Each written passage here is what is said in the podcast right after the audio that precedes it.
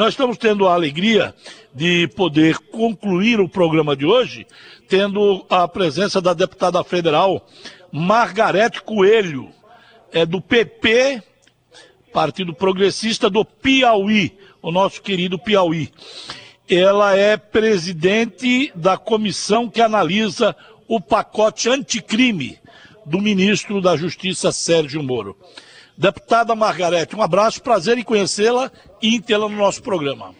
Olha, eu que agradeço muitíssimo a oportunidade de estar aqui hoje com vocês, através né, dos microfones da Rádio Tabajara, para conversar com o povo da Paraíba, nesse momento tão importante né, que nosso país está é, tá passando, onde a segurança pública realmente é uma das maiores reivindicações da sociedade. E o Fórum Brasileiro de Segurança Pública, como sempre, né, traz excelentes debates com grandes nomes e debatendo todas, né, todas as áreas referentes à segurança pública, desde a violência contra a mulher até mesmo a questão do aprisionamento e de, do tratamento das pessoas que estão em regime prisional. Então, eu agradeço muito a vocês, Fernando Caldeira, Petrone Torres, pelo convite, pela oportunidade de estar aqui dialogando com vocês. Nós é que agradecemos a presença honrosa da senhora, que muito nos, nos, nos, nos alegra.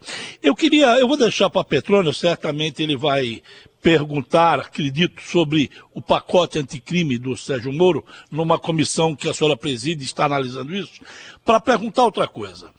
É, como eu disse, nós entrevistamos várias pessoas ontem, hoje, e todas elas na identificação do, da raiz do problema da segurança ou da insegurança no país foram unânimes. Inclusive o general da Colômbia, o, é o mesmo problema lá. É, quando não se dá mais jeito, chama a polícia. O problema da segurança, chama a polícia.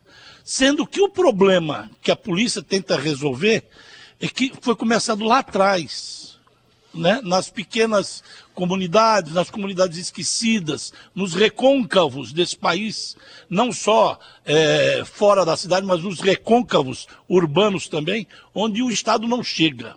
Se todos é, é, é identificam isso, por que, que até hoje não se teve um progresso no combate à criminalidade, deputada? Olha, eu, vou, eu, concordo em parte, né? principalmente com essa questão de que a criminalidade surge nos rincões, nos espaços esquecidos, porque parece que a gente está falando de uma violência que é das pessoas pobres, né? das menos favorecidas. E, na verdade, eu acho que a violência maior ela está também localizada em outros setores. Se você vai tratar, por exemplo, da questão da violência do tráfico de drogas, que hoje, se você olha para a população prisional do Brasil e grande parte do mundo, pelo que eu ouvi hoje aqui, grande parte das pessoas que estão no sistema prisional hoje, elas são, é, foram alcançadas por problemas com drogas. E é, a gente sabe que o problema das drogas não está lá na comunidade, não está lá naquele pequeno traficante, muito menos no usuário. Ele está em grandes organizações criminosas, em pessoas que estão morando nos grandes paraísos fiscais, estão morando nas grandes cidades, nas grandes mansões, uhum. e não estão ali. Então, acho que nós temos, é, seria uma, uma, uma hora da gente ajustar esse foco, tirar o foco da comunidade e colocar lá na origem. O Brasil, por exemplo, não produzia, agora já produz drogas. E nós temos esse altíssimo consumo. Por onde essa droga está entrando? Quem está cuidando das nossas fronteiras? Isso não é um problema. Você está falando da maconha, no caso? Estou falando da maconha, estou falando da cocaína. O Brasil já produz cocaína? Não, eu estou dizendo que o, Bra já tá, o, Brasil já está produzindo. É exatamente o contrário. Eu estou dizendo que o Brasil já começou a produzir alguma coisa. Certo. Mas a grande, a, a, a, vamos dizer, a grande entrada de drogas no Brasil vem exatamente de outros países, está entrando por nossas fronteiras. Sim. A questão das armas também, né, que, que alimentam o, o, a violência urbana, também está vindo por nossas fronteiras. Quem está cuidando das nossas fronteiras? Por que que está acontecendo isso? Então, é, essa questão dessa criminalidade localizada é, nos bolsões de pobreza, realmente isso lá é a ponta do iceberg, porque a criminalidade em si ela começa em outro lugar, né? Mas tudo bem que a questão da, do desemprego, a questão do, do, do não acesso à educação, não acesso à saúde, quer dizer, a, a negativa do Estado de cumprir todas essas promessas que foram feitas na Constituição de 88 estão na raiz deste problema. Isso isso já deveria ter sido, pelo menos, minimizado, né, deputada? Pois é, a gente continua fazendo segurança pública no discurso. Né? A gente vê, por exemplo, a minha mesa hoje é sobre o Sistema Único de Segurança Pública, que já foi tentado né, se é, implementar no governo Lula. Agora, no governo Temer, foi votado também novamente um plano, um, um, uma um sistema único de segurança pública para funcionar nos modos que, o, que o, o, SUS, por exemplo, funciona, mas é, não passa de um plano de boas intenções. Nenhuma das, da, das atividades, das políticas ali previstas, elas estão na prática do dia a dia. Né? Nós temos uma, um crime que é organizado e nós temos polícias que trabalham desarticuladamente, cada uma trabalhando na sua especialidade, cada uma trabalhando na sua área, sem que haja a famosa integração das polícias. Polícia Federal, Polícia Civil, Polícia Militar, Polícia Rodoviária, Polícia Ferroviária, uh, Polícia de Bombeiros. Nós temos várias polícias, cada uma numa especialidade, cada uma com um método de trabalho, cada uma trabalhando no seu canto e de uma certa forma competitiva competindo entre si em alguns momentos. Então, é, se fala muito na integração. Já, ah, o, ano, o ano de 2018, a Câmara trabalhou, inclusive, um projeto de unificação das polícias, mas isso não tem é, saído muito do papel e nós não temos visto essas ações na prática. Temos problema de financiamento de segurança pública, enfim, são vários problemas que têm que ser atacado de uma, atacados de uma forma é, ordenada para que nós tenhamos este resultado que nós queremos. Me parece que nós continuamos trabalhando apenas com a questão do aprisionamento como sendo uma solução. Ou seja, aquilo que você falava no início, colocando toda a responsabilidade nas polícias e elas não têm os instrumentos necessários para agir de uma forma preventiva e de uma, uma forma para que seja necessário cada vez menos, cada vez mais as questões da repressão.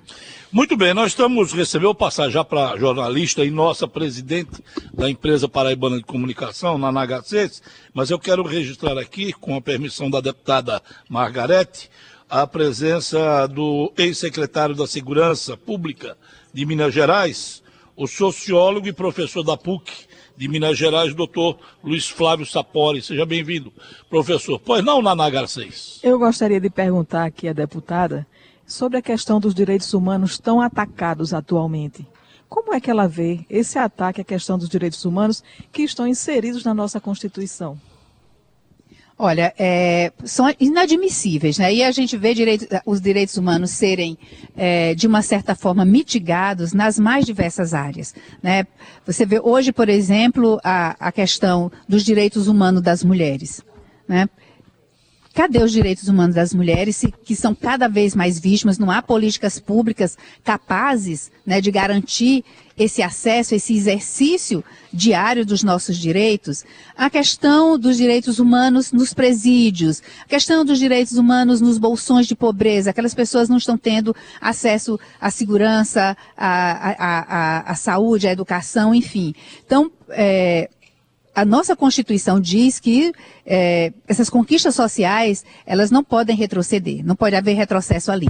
Mas todas, todas as legislações, principalmente essas que nós temos analisado no chamado pacote anticrime, né, que foi denominado assim pelo ministro Sérgio Moro, mas que nós lá na Câmara chamamos de pacote penal e de pacote, pra, pacote penal e processual penal, o que nós vimos é uma clara mitigação ao direito de defesa que é uma garantia do Estado democrático de direito, é uma garantia do processo civilizatório.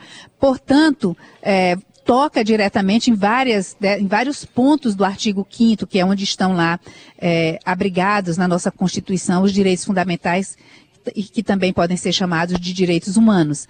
É, nós temos vários, várias, várias questões que estão sendo tratadas neste pacote e que dizem diretamente com a quebra né, desse princípio de não retroação nas conquistas sociais.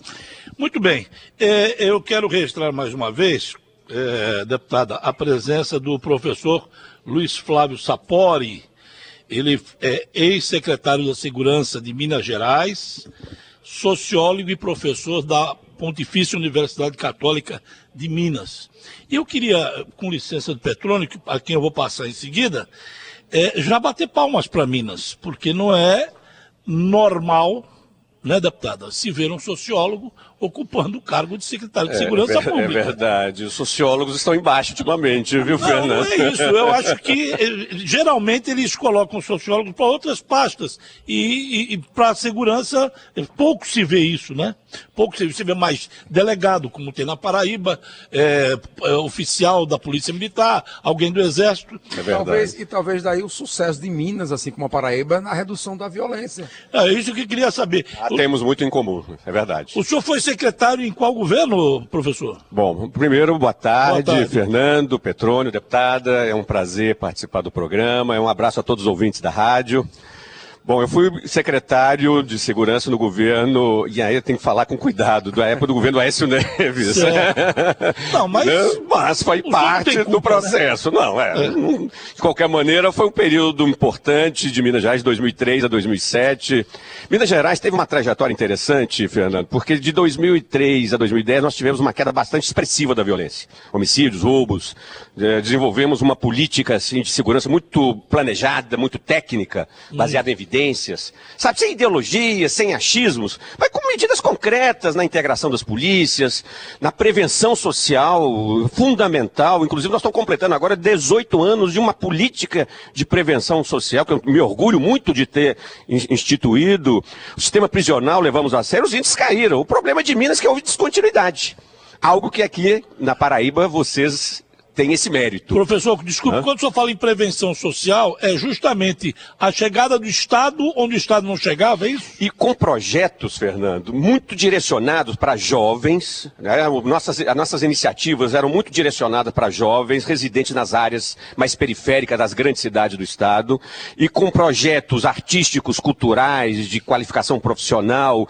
A, a, a, o projeto principal chama-se Fica Vivo.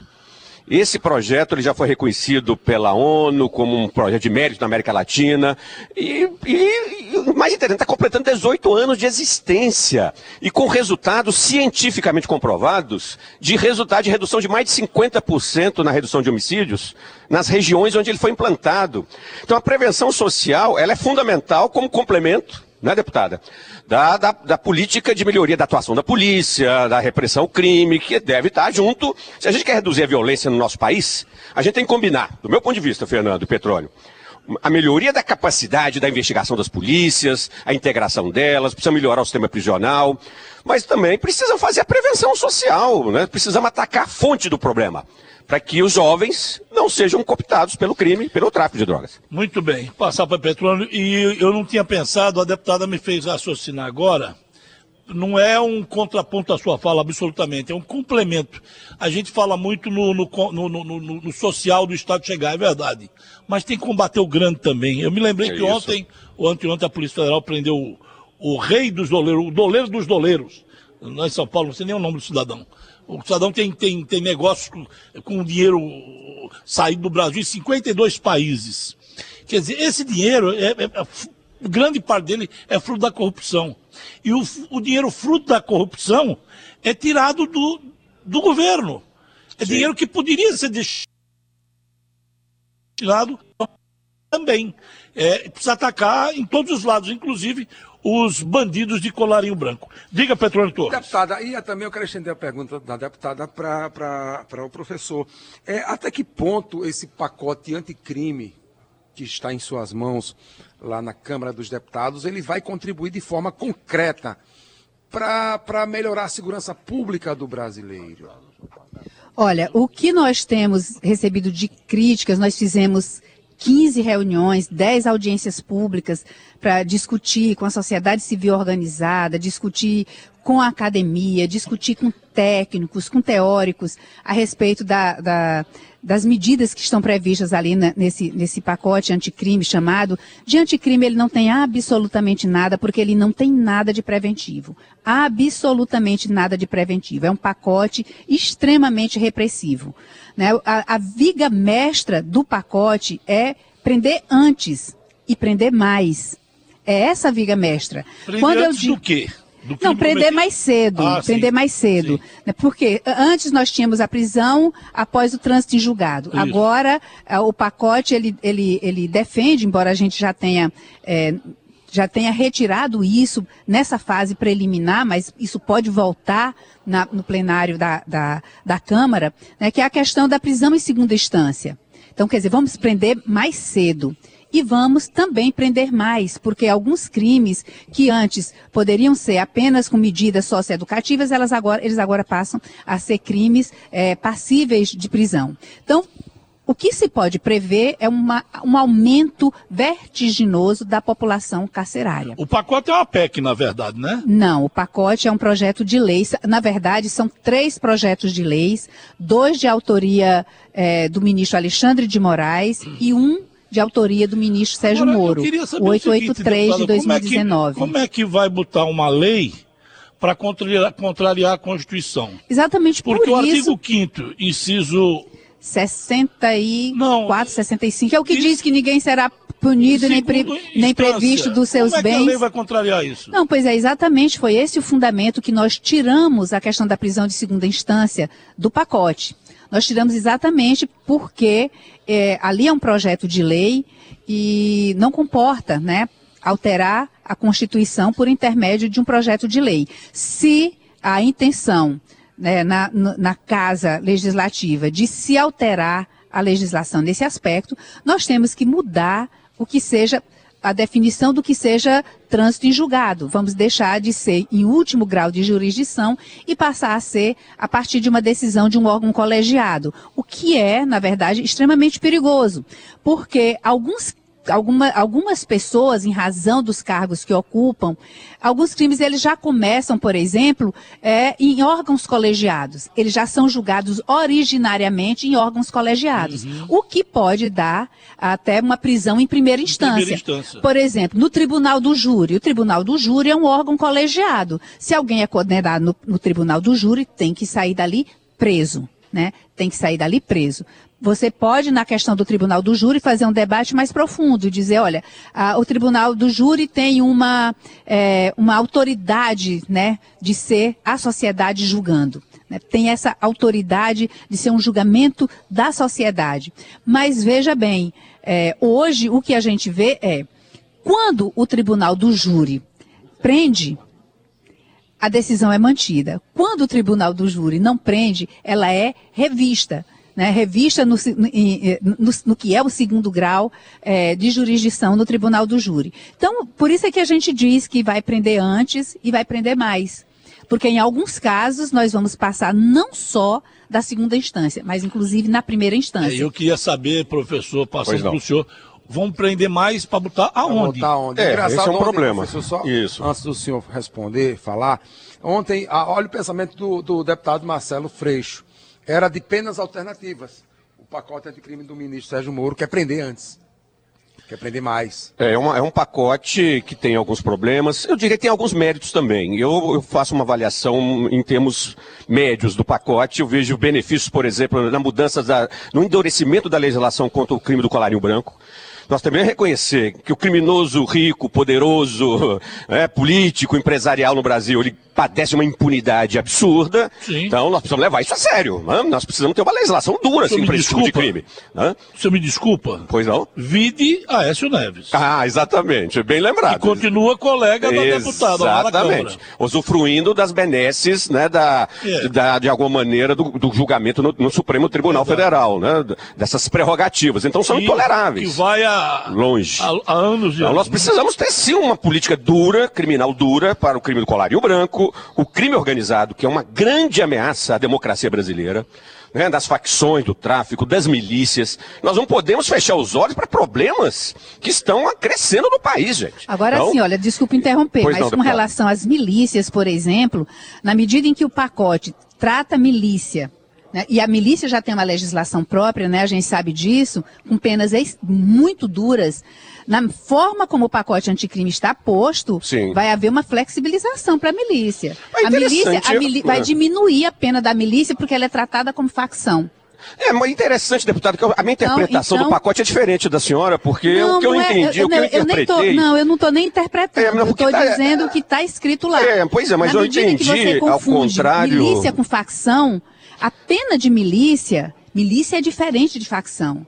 Milícia é um outro tipo de organização criminosa. Pois é, exatamente. Está sendo definido lá, e eu li com cuidado, que milícia passa a ser organização criminosa e com penalidades mais duras. É interessante Não, nas suas não, interpretações. não. É De bom- qualquer é maneira, deputada, eu entendo o seguinte: ah, o, o desafio do Brasil Acho hoje. que não foi a intenção, É, mas é um é. efeito colateral né, de Interessante. algumas regras que estão postas lá. É interessante, é uma, uma interpretação bastante heterodoxa do meu ponto de vista. De qualquer maneira, entendo que o Brasil tem um desafio de ser mais duro na repressão ao crime organizado, mais firme, contundente, na afirmação da democracia, do Estado de Direito, no, né, do crime do colarinho branco, da corrupção, que o Fernando chamou bem a atenção.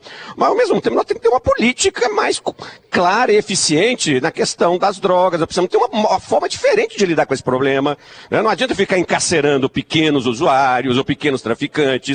E precisamos levar a sério o sistema prisional, Fernando, é o que você chamou a atenção. Da maneira que está, as prisões se tornaram o bunker do crime, ou escritório do crime, né? o home office do crime. né? Então não dá. Do dia maneira que está, virou a, a casa da Maria Joana. Né? A coisa virou um escândalo nacional. Precisamos ter o FUNPEN. O dinheiro do FUNPEN praticamente não chega aos estados, Petróleo. É um absurdo. A gente não tem, nos últimos 20 anos, nem 200 bilhões de reais do dinheiro né, federal para gastar com as prisões.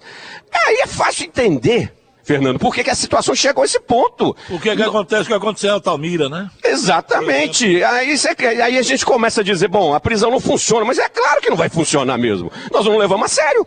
Nós não investimos, nós não profissionalizamos, não fazemos gestão, né, não, não qualificamos os agentes, não damos as assistências ao preso previsto em lei. Obviamente, quem vai dominar as prisões, Petróleo? É. Facções. Verdade. Para mim, é uma, uma profecia autocumprida. Olha, os senhores, os, os ouvintes em casa tiveram, nós, infelizmente nós não temos mais tempo, mas os ouvintes em casa tiveram um rápido debate, no melhor, na melhor acepção do termo, entre uma deputada federal, que é presidente de uma comissão que analisa um pacote anticrime, e um professor, ex-secretário de segurança, sociólogo.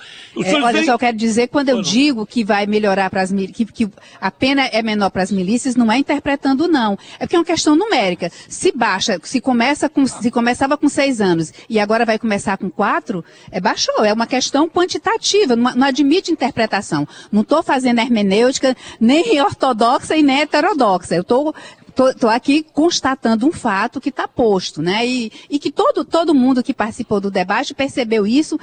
É, e eu digo, não que tenha, não digo que tenha sido Sim. intencional, mas como um efeito colateral, sim. Quando você confunde os conceitos, você termina colocando é, do- dois ovos na mesma cesta, dois ovos que são diferentes. Um é de pato e outro é de ganso. São bem parecidos, mas não são iguais. Mas, enfim, é, nós estamos ah, analisando, o meu papel é de coordenadora do debate, é de dar voz à sociedade, é de trazer para dentro do debate algumas questões né, que são postas. Endurecer, sim. Todo mundo, ninguém vai discutir isso, ninguém vai dizer com. Agora, A a gente tá não pode. pacote, deputada? Olha, tem uma, uma divisão muito clara em alguns pontos. A questão da prisão em segunda instância, por exemplo, ela divide bastante a casa, é bem dividida. A questão da chamada licença para matar, ou seja, excludente, al- algumas hipóteses novas, né, de, de excludentes de, de ilicitude também, como a questão da violenta emoção. Ela mexe terrivelmente, principalmente com a bancada das mulheres, que são 77 Essa é a parte parlamentares. o pior do pacote, né, deputada? Realmente amplia as possibilidades da letalidade policial. É aí é realmente um problemão, deputada, né? Concordo plenamente Exatamente. com a senhora. Então tem alguns pontos que são bastante controvertidos, já outros Eu são mais atirar primeiro e tranquilos. perguntar depois? É. É, é por aí, Fernando, é por aí. Aliás, nem, nem precisa perguntar. É, depois de morto, depois de. de É, cair. veja, no caso, por exemplo, das mulheres, a questão do feminicídio, que hoje é uma, uma, uma- uma, vamos dizer assim, um tipo de crime que está crescendo muito, por mais que se façam, se tenham feito políticas públicas para controlar. Mas veja, quando você lê as manchetes de um feminicida, normalmente é inconformado com o fim do relacionamento, foi lá e matou. Quer dizer, é a violenta emoção. Então imagine É o policial armado, chega em casa ou chega na rua, encontra a mulher com um ex, aliás, encontra a ex-mulher com, com, com, outro homem e tal. E a outra questão é, as outras duas hipóteses novas, né, de excludente, que é a questão da surpresa e do medo. E aí a gente pergunta, não, não estaria a polícia é, preparada para enfrentar isso? Não são profissionais? Não teria que ser preparada para enfrentar a questão da, violen da violenta emoção, a questão do medo e a questão da surpresa? Só que esse, essa excludente, ela se aplica também ao cidadão comum. Imagine agora com a possibilidade de porte de arma, né? De posse de arma ou de porte de arma. No caso do feminicídio, não faz a menor diferença se é porte ou se é posse, porque a mulher morre é dentro de casa, né? E se é posse, a arma vai estar dentro de casa, né? Como, então, é, veja que o juiz pode deixar de aplicar a pena. Não é só reduzir a pena. Ele pode reduzir na metade ou até mesmo deixar de aplicar. Então é um retrocesso enorme. Então alguns temas eles dividem bem. A questão do perdimento de bens é tranquilo, tanto é que a gente votou por unanimidade no pacote. Enfim, é, é muito, são muitos pontos, muitos pontos mesmo que o pacote trata e realmente todos eles muito sensíveis. Eu fico preocupado quando ouço uma parlamentar dizer assim, uh, está dividido o pacote no que tange ao, à prisão em segundo grau. Porque eu Esse não é um sei, bom tema, Fernando. Esse é, é porque tema. eu não sei. Eu, veja, eu não tenho posição firmada se é melhor como está a Constituição, que o, que o, que o Supremo rasga, porque foi rasgada a Constituição, ou se é melhor se mudar para a segunda instância. O que me preocupa Sim. é que a Constituição diz uma coisa e metade da Câmara ainda tenta passar por cima da Constituição, porque para alterar aquilo, só uma proposta. Pois é, Pedro, mas aí, e aí tem uma, há uma, há uma controvérsia aí, jurídica, constitucional. Né? Vamos considerar o seguinte, a Constituição é interpretada, é hermenêutica. Né? Então, dizer que está escrito na Constituição que não pode ter prisão em segunda instância, não está escrito isso lá, Fernando. Está no CPP. Não, não, não. não está na Constituição, na não medida tá que diz... escrito que... É, é não, não só... será condenado. É, não, não, exato. Olha Como bem, é que então o por vai isso... prender alguém que não é Fernando, condenado? Pois é, Fernando, é exato, mas condenado já está na primeira instância, na segunda já é condenação. Não, não, Sim, mas a discussão, olha bem, gente, não, olha bem, olha bem, calma lá. Deixa eu só apresentar um argumento. Olha bem, eu já ouvi um argumento defendendo, eu quero agora defender a prisão em segunda instância. Pois não, pois não. Porque, efetivamente, a história da, da, do Brasil é a história da impunidade dos ricos e poderosos, meus amigos. É? a, a prisão brasileira está cheia de pobre e negro é porque pobre e negro não tem bons advogados que vão se usar das prerrogativas legais, né, legais, é, para valer, valer a impunidade. A meu prezado Fernando, meu prezado Fernando, os bons advogados interpretam a Constituição. É isso que você tem que entender. O que está em discussão no Brasil, do meu ponto de vista, são dois modelos de sociedade que estão em discussão. Afinal de contas, nós queremos uma, uma lei igual para todos? Se queremos lei igual para todos, ricos, poderosos, pobres e não têm que estar sujeitos ao mesmo grau de punição. E aí, a história desse Brasil é: bons advogados prorrogam processos por toda uma vida, meu prezado amigo. Essa é a história do Brasil. Aí quando a gente pela primeira vez mas é começa, é olha bem, Fernando, olha, deixa eu terminar é o argumento. mudar a Constituição. Não, mas é, a, Constituição é interpretada, meu amigo. O Supremo, a maioria do Supremo Hoje, decidiu. Há, há dois anos atrás era diferente. Pois é, então você está dizendo o quê? Isso é hermenêutica e jurídica. Pode mudar amanhã. Pode, mas é, nós estamos é, é, ótimo. Você foi ao ponto. Bom, nós estamos num eu, debate eu constitucional. Fã, eu, sou, é, eu sou fã desse, de, desse discurso. Eu acho um discurso tranquilo de ser feito. Mas só acho o seguinte, que a gente esquece de um ponto. Se a Constituição é interpretada, enfim, se ela é aplicada, se, se há um devido processo, eh, nós estamos eh, modificando a Constituição para resolver um problema que é de morosidade da justiça.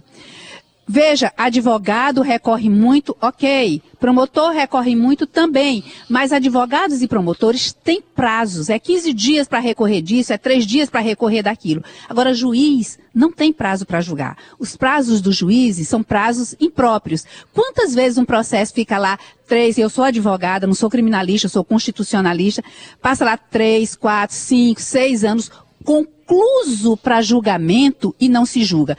Eu li muito cedo um livro chamado A Força Normativa da Constituição, do Konrad Hesse, um alemão, que ele diz que uh, a Constituição, para que a gente tenha uma Constituição, precisa que a gente tenha que ter vontade de ter Constituição. Agora, a gente transformar nossa Constituição num livreto que pode ser mudado a qualquer hora. E veja, nós não estamos falando de qualquer norma constitucional.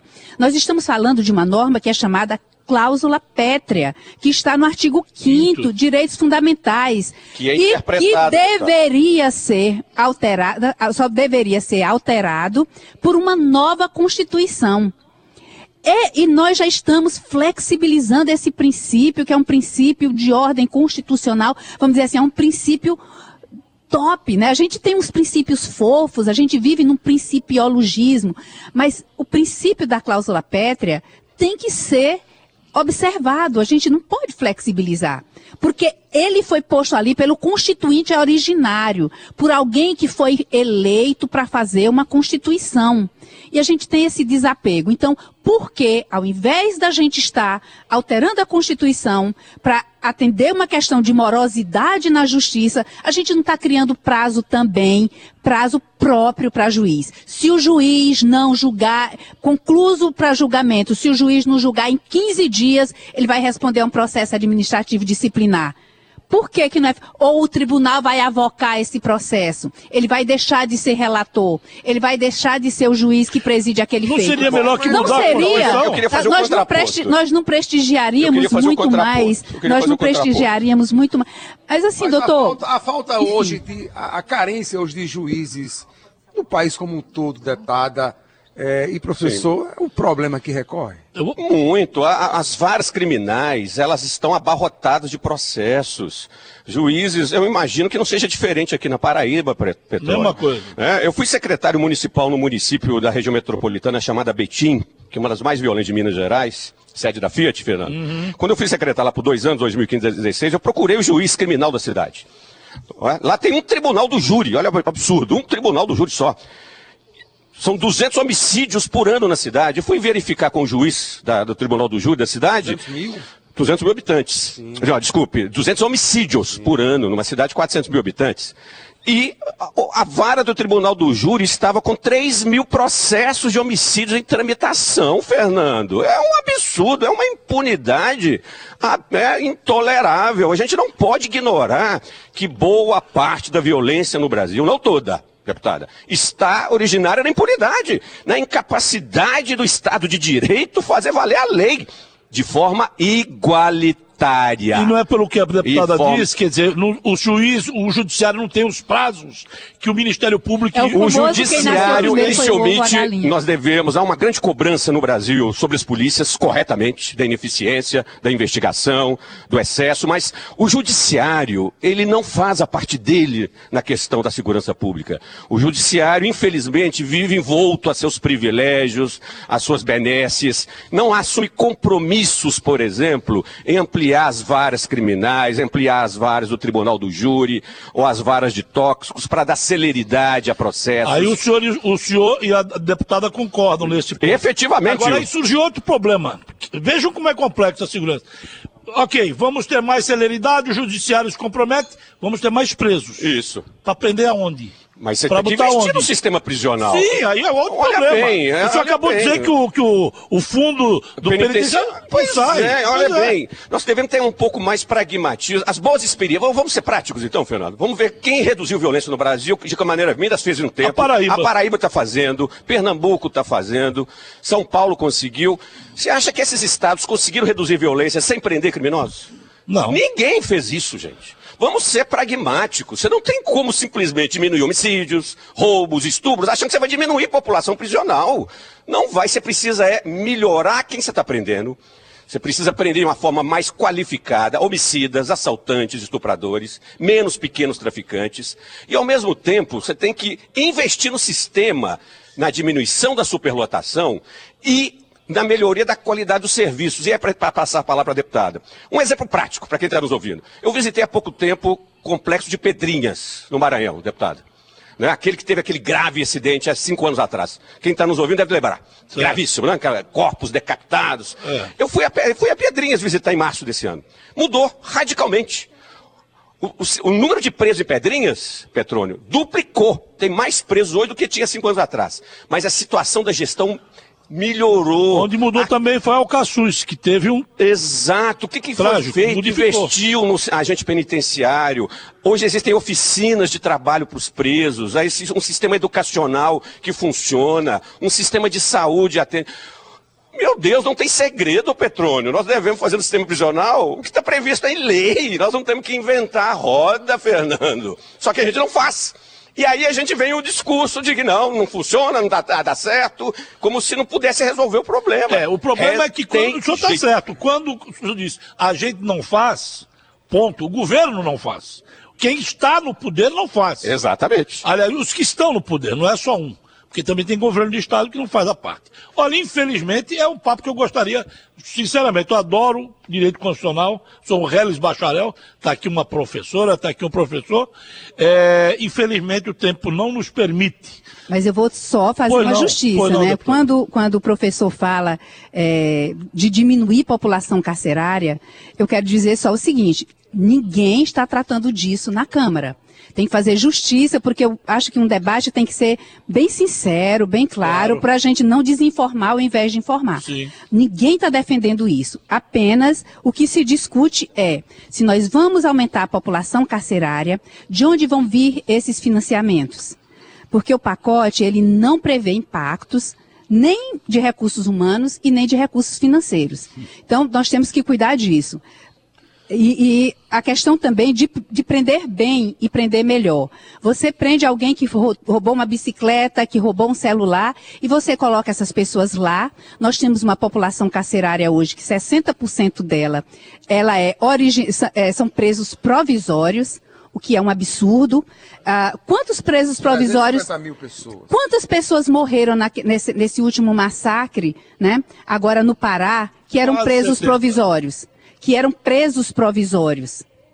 Veja, é, a gente está falando é disso, é da qualidade do que se da, do presídio que, que, poderiam ser inocentes, que amanhã com o trânsito em julgado, é, num, num, num um processo julgado no segundo grau de, de, de, é, de jurisdição, poderia ser inclusive, é, e muito, aliás, eles é, são provisórios, não tem nem o primeiro grau de julgamento ainda. Então, o que a gente está falando é disso, é da qualidade das prisões. É disso que a gente está falando. Ninguém aqui defende soltar ninguém, como disseram quando a gente disse, é. olha, para discutir prisão em segunda instância, a gente tem que discutir reforma constitucional e não projeto de lei. E alguém diz, não, então amanhã 500 mil presos vão ser soltos. Que loucura, sabe? A gente não pode brincar com a informação desse jeito. Informação é um bem precioso demais para a gente não ter compromisso com ela.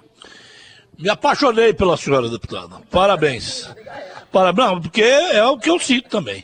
Agradecer a senhora. A senhora vai voltar para o Piauí hoje? Então seja boa viagem.